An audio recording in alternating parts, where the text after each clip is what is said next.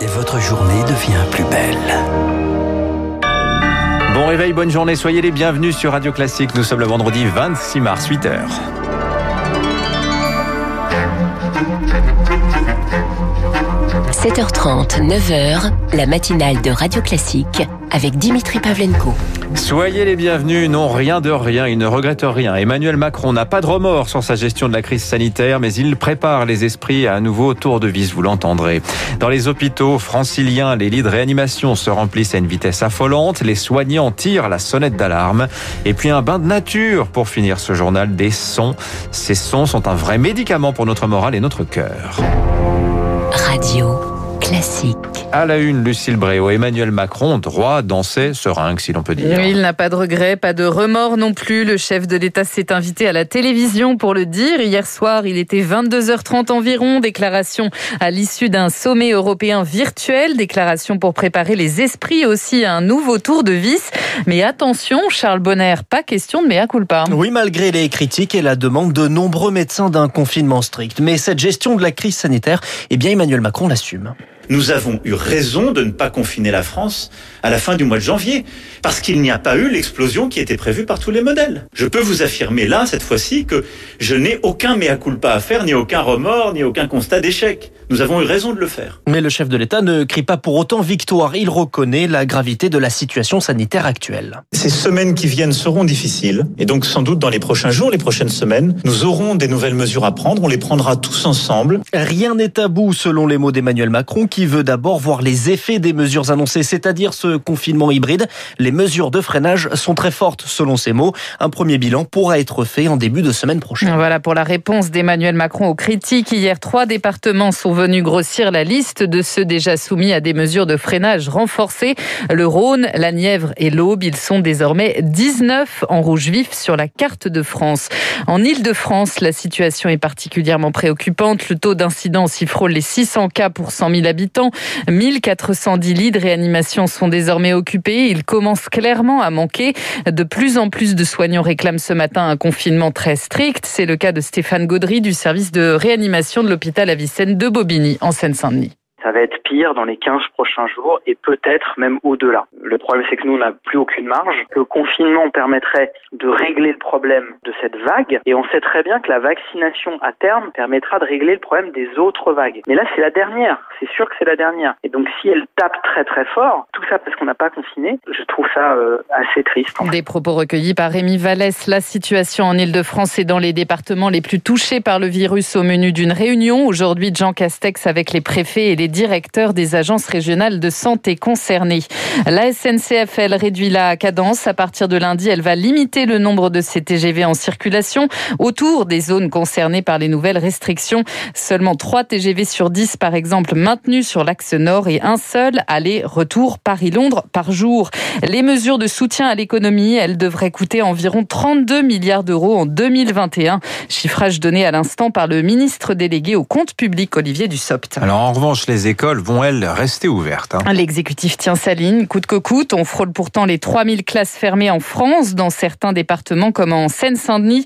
Les enseignants, les directeurs d'établissements, mais aussi les parents d'élèves sont en plein doute. Victoire Fort. De Drancy à Sevran, des situations similaires. Des classes qui ferment, du personnel positif ou cas contact, mais des établissements toujours ouverts. Thibaut Nicolas enseigne au Blanc-Ménil. Dans le département, on constate un accroissement du nombre de cas qui est assez phénoménal. Quelquefois, on fait cours à des classes qui initialement sont censées être 24 et qui tout à coup ne sont plus que 15 ou 16. Je pense qu'il ne faut pas s'empêcher de fermer certains établissements pour calmer le jeu. Difficile en plus d'avoir une vraie photographie des contaminations. Je ne vais pas accuser le ministère, le rectorat, les académies euh, de mentir, mais c'est évident que leurs chiffres sont minorés. Il y a énormément de parents qui, lorsque leur enfant a le Covid, soit nous en informent pas, soit nous donnent un autre motif. Un exemple, le collège de Bussy à Aulnay, plus de CPE ni de direction et des parents qui appellent eux-mêmes à retirer leurs enfants par crainte du virus. C'est intenable et on nous fait culpabiliser, s'essouffle un professeur. Pour Catherine Da Silva, directrice d'une école à Saint-Denis, représentante du SNUPP-FSU, l'exception française vire à l'entêtement. Depuis la semaine dernière, je tourne avec à peu près un tiers à la moitié de mon effectif en moins sur l'école. On joue avec la santé des élèves, on joue avec la santé de leur famille, ça ne fonctionne plus. Pour résoudre le problème, certains aimeraient avancer les vacances scolaires. Le gouvernement promet seulement pour l'instant un nouveau protocole sanitaire dans les jours à venir. Situation tendue dans les écoles, tendue à l'hôpital et le nombre de contaminations qui explose. Plus de 45 000 nouveaux cas ont été identifiés lors des dernières 24 heures. Les autotests maintenant, ils ne sont toujours pas en vente libre. Dix jours qu'ils ont obtenu ce feu vert de la Haute Autorité de Santé. Dix jours et puis rien. On ne peut toujours pas en acheter en pharmacie ou en supermarché. Un retard incompréhensible pour Martin Blachier, les médecins de santé publique. Il l'a dit à Émilie Vallès. Service. C'est scandaleux. Je pense que c'est un alibi. Je pense qu'il y a aussi un blocage des gens qui font des tests dans les laboratoires d'analyse et qui ne veulent pas perdre le nombre très important de PCR qu'ils font. Qu'on veuille pas les mettre tout de suite en grande surface, à la limite, si au moins ils étaient disponibles en pharmacie, ce serait un grand pas en avant. Il y a des travaux très intéressants qui ont été conduits par les équipes de Harvard qui montrent qu'une stratégie d'autotest peut être aussi efficace qu'un confinement sur la dynamique épidémique. Mais je pense qu'on va encore faire deux mois d'expérimentation, puis comme ça, ils auront définitivement tué les autotests. Et une des solutions, en plus de la vaccination, on l'aura pas utilisé et c'est quelque chose qui a été mis sur la table mi-février. Sur le front du vaccin, justement, les 27 osent le ton ce matin face à AstraZeneca. Le laboratoire anglo-suédois ne sera plus autorisé à exporter ses doses produites dans l'Union européenne tant qu'il n'aura pas rattrapé ses retards de livraison aux 27. C'est la fin, je cite, de la naïveté pour Emmanuel Macron. AstraZeneca n'a livré que 30 des 120 millions de doses promises au premier trimestre. Un sommet européen virtuel auquel s'est joint hier soir Joe Biden, le président des États-Unis, prévoit désormais de vacciner 20, 200 millions d'Américains dans les 100 premiers jours de son mandat. C'est le double de son objectif initial. On termine avec un bain de nature sonore. On en a bien besoin. Mais oui, ouvrez grand, très grand vos oreilles. Ça va vous faire du bien, c'est promis. On s'en doutait un peu, mais cela se confirme. Les sons de la nature sont bons pour notre santé, notre morale, mais aussi notre cœur. C'est le résultat d'une étude très sérieuse publiée cette semaine, Baptiste Gabory.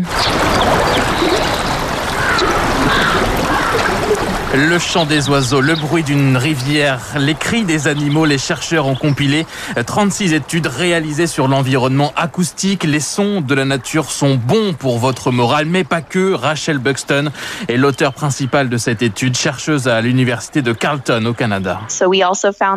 Nous avons aussi trouvé que les sons de la nature sont bons pour réduire le stress, améliorer nos performances cognitives. Ils permettent de réduire la douleur après une opération et de baisser notre fréquence cardiaque.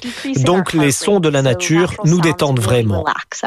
Des précédentes études avaient démontré que contempler la forêt permet de baisser le rythme cardiaque, que se promener dans la nature augmente la créativité. Conclusion de ces chercheurs, préserver l'environnement est aussi un enjeu de santé publique.